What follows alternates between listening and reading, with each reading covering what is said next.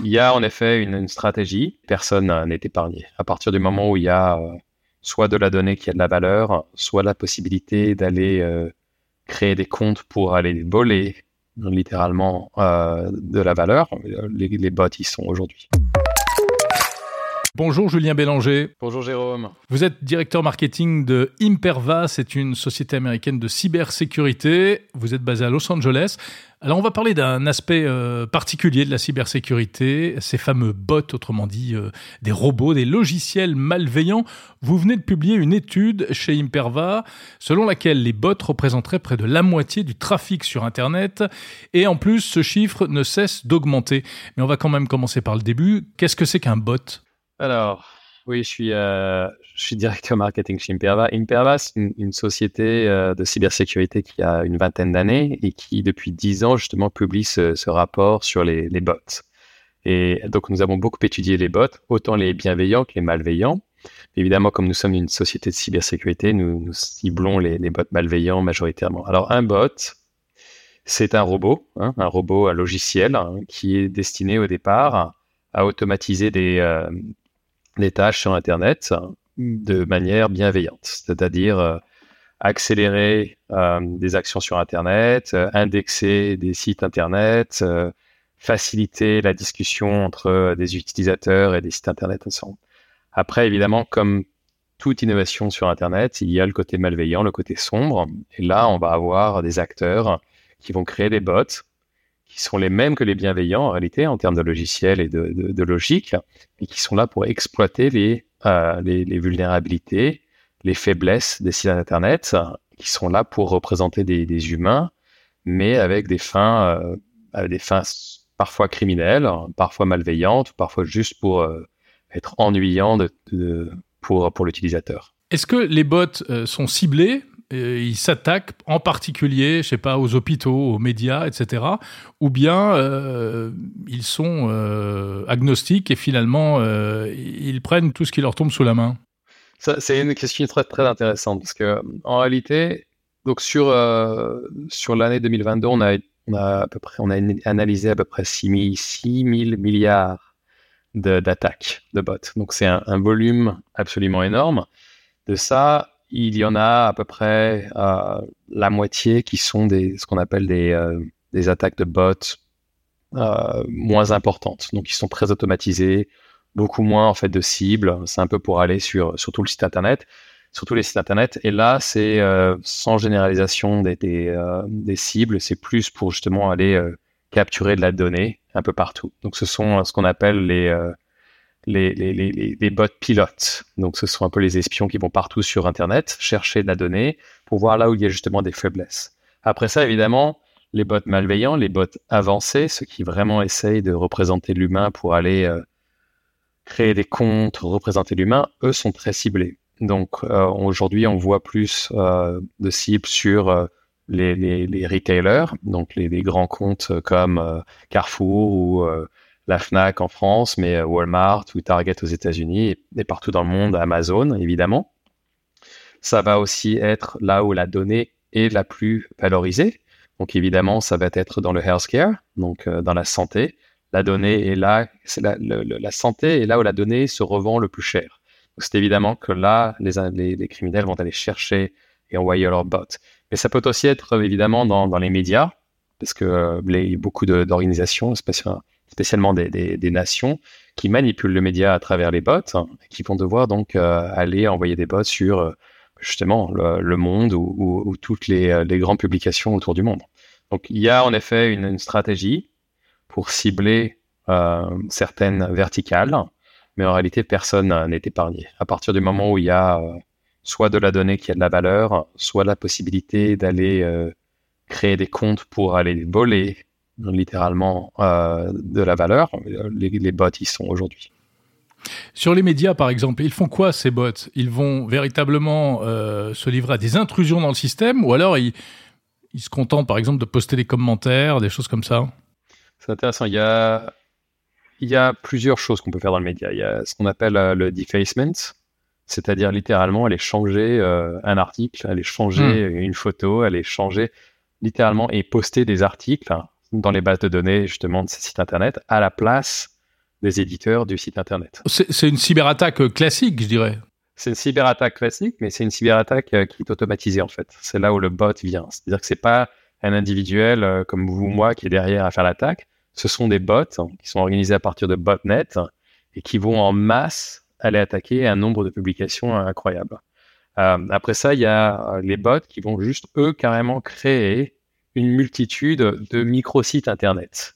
Donc là, on va parler de microblogs justement, et qui eux vont animer ces microblogs hein, jusqu'à ce qu'ils soient indexés sur Internet et apparaissent comme du trafic légitime. Et après ah ça, il y a, ah oui, c'est très très organisé. Après ça, il y a en effet les, les, euh, les bots qui vont prendre, euh, soit créer des comptes euh, pour aller faire du commentaire, soit prendre euh, de manière légitime, enfin de manière illégitime, la prise de contrôle d'un compte comme le vôtre, par exemple, et, euh, et aller poster des choses euh, à, à, votre place. Hmm. Alors bon, il faut quand même pas effrayer tout le monde. Tout ça, c'est euh, à chaque fois parce qu'il y a des vulnérabilités qui sont exploitées. Évidemment. Alors aujourd'hui, le trafic de bots mondial, que ce soit bienveillant ou malveillant, il est à peu près 50%. Je crois que c'est 47,5% bots et 53, et 52,5% humains. Dans, ça, il y a à peu près, on va dire, un tiers qui est malveillant. Donc ça représente en réalité que 15 à 17% du trafic mondial hein, se retrouve sur du bot malveillant. Maintenant, pour euh, exploiter un site à, travers des bots, la majorité n'ont pas en effet d'impact d'impact efficace. Là où il y a le plus d'impact, c'est s'il y a une, vulnérabilité de la business logic. Donc s'il n'y a pas une validation au niveau du site internet, de savoir si c'est automatisé, de savoir d'où est l'origine de l'utilisateur, de savoir si c'est une, utilisation répétée, une utilisation rapide. Donc évidemment, les sites Internet aujourd'hui, on a des techniques simples pour pouvoir prévenir les bots malicieux et reconnaître les bons bots. Ce qui est plus difficile, ce sont les, bots advanced qui, eux, vraiment imitent le comportement humain et qui vont se, euh, se, créer une image et un comportement qui va défier ces techniques de base qui vont aller euh, utiliser la reconnaissance justement de, de, fréquence et de vitesse. Alors après, les vulnérabilités, elles sont au niveau de la business logic. Là où on a plus de mal et on voit plus d'accélération sur l'utilisation des bots, c'est sur le vol euh, des credentials. Donc, quand vous voyez des, euh, des attaques, des identifiants donc. Voilà, des attaques de cybersécurité traditionnelles hein, qui vont aller voler mhm. justement une base de données avec 10, 15, 20, 30 millions euh, d'identifiants et, de, et, et de, de, code, là, le bot se régale. Parce que là, les robots, ils envoient en effet tous leurs robots sur tous les sites avec ces identifiants et ces codes. Et donc, c'est là aussi que vous n'avez pas changé. Ils se font passer pour les utilisateurs. Exactement. Et ils vont utiliser à très, très, très grande vitesse, à très, très grande échelle, tous les identifiants avec les codes qu'ils ont volés sur tous les sites Internet pour voir s'ils peuvent passer. Alors, évidemment, en tant qu'utilisateur, moi et vous, on a des possibilités de protéger aussi.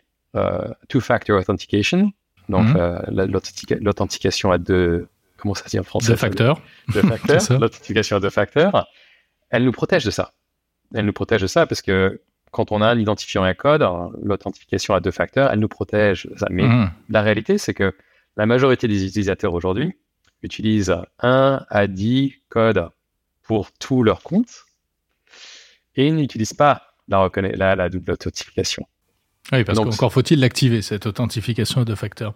Exactement. Euh, Julien Bélanger, il y a euh, un aspect qui est totalement fascinant aussi, ce sont les bots qui postent des messages sur les réseaux sociaux.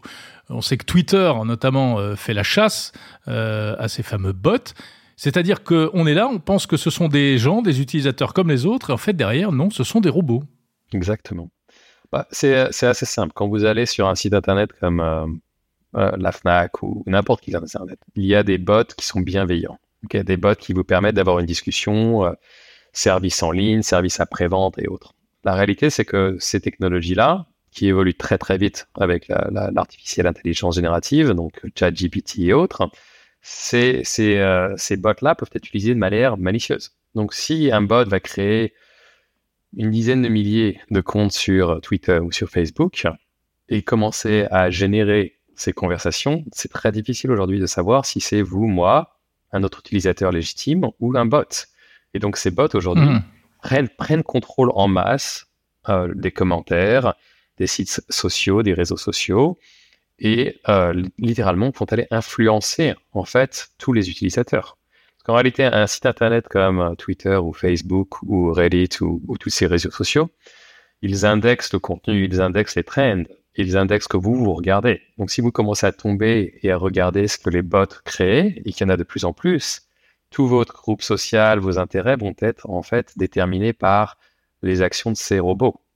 C'est là où on voit vraiment les efforts de Twitter, de Facebook pour essayer de reconnaître ces, ces utilisateurs automatisés, malveillants, et de les éliminer. Mais c'est une course qui est en fait euh, une course aux armes, c'est-à-dire que plus vous avez de, d'automatisation de, pouvoir de serveurs, plus vous avez accès à, à, des, en fait, des, des, des, banques de serveurs qui sont très, très, très euh, économes, plus vous allez en fait aller à l'encontre de, des grands acteurs comme Twitter et Facebook. Là, ça devient une guerre de celui qui va avoir le plus de, le retour sur investissement le plus grand par rapport euh, au, coût le moindre. Et donc là, les, les mmh. attaquants généralement gagnent. Parce qu'un attaquant, il a tout le temps du monde pour arriver à, aller à l'encontre de, de, Twitter ou de mmh. Facebook. Tandis que Facebook et Twitter, ils ont quelques secondes pour réagir. Vous parlez des bots qui génèrent des conversations, il y a aussi les bots qui euh, commentent. C'est comme ça que, par exemple, on voit euh, dès qu'il euh, y a une prise de parole d'un ministre ou d'une personnalité, etc., etc., derrière des torrents de commentaires, la plupart du temps négatifs, agressifs, etc la plupart émanent de euh, robots logiciels. Absolument, oui. Quel que soit euh, le, média et, le, sujet dans le média, il y a en effet des commentaires. Et les, commentaires sont majoritairement automatisés. Donc, encore une fois, de 30 à 50 à 75% on voit des commentaires qui sont majoritairement euh, créés par des, nations. Donc, des nations qui veulent prendre un contrôle, une influence politique sur, euh, par exemple, une réaction d'Emmanuel Macron ou d'un président ou d'un premier ministre ou d'un ministre. Euh, ça peut aussi être euh, des, partis politiques d'autres pays. Ça peut être aussi simplement des bots qui, qui sont des, groupes anarchiques pour juste aller perturber les médias en, en, règle générale. Mais mmh. donc ça, ça devient vraiment difficile et je pense que dans les dix prochaines années, malheureusement, ça va devenir de plus en plus difficile. Ce qu'il faut réaliser, c'est que les bots malveillants, on les connaît et on les reconnaît maintenant depuis une dizaine d'années. À l'échelle de notre culture, c'est euh, une seconde, c'est une milliseconde. Les dix prochaines années, ça va encore s'accélérer de plus en plus, puisque avec l'intelligence artificielle générative, on se retrouve avec... Euh, avec Qu'est-ce que ça va changer? Le contenu va être meilleur le contenu va être plus authentique. Aujourd'hui, on a des techniques pour pouvoir reconnaître ce qui a été généré par une artificielle intelligence basique. Mais si l'artificielle intelligence devient de plus en plus rapide et s'autogénère, on a de plus en plus en fait de mal à détecter qui, euh, qui est un robot de qui n'est pas un robot. Donc là où il va falloir être de plus en plus intelligent, c'est de reconnaître les techniques pour accéder au site internet en tant que robot. Les robots aujourd'hui, ils ont besoin d'accéder en masse en règle générale et de manière très rapide.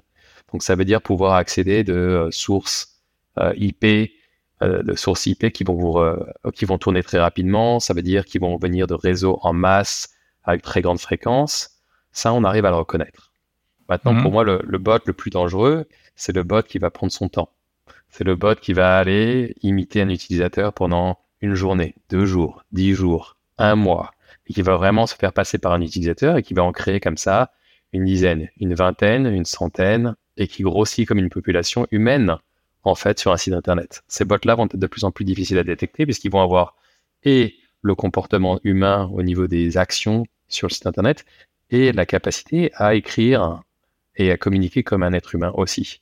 Là, on va vraiment, on va vraiment avoir besoin de, en fait, de continuer à développer des techniques de reconnaissance, de, de, d'intelligence artificielle. Alors là, ça va être une guerre qui va juste être passée à un nouveau niveau, c'est-à-dire l'intelligence artificielle criminelle contre la bonne intelligence artificielle et comment se reconnaître l'un et l'autre en réalité.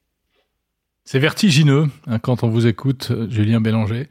Euh, Et nous, pauvres utilisateurs, dans l'histoire, qu'est-ce qu'on peut faire? On est totalement incapable de reconnaître un bot, euh, même si on discute avec lui sur un réseau social. On est relativement incapable de reconnaître ça, et en réalité, on est même, euh, on, est même en train de d'apprendre à cohabiter avec les bots.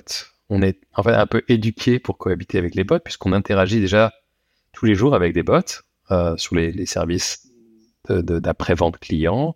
Hmm. mais on sait que ce sont des bots, enfin la plupart du temps.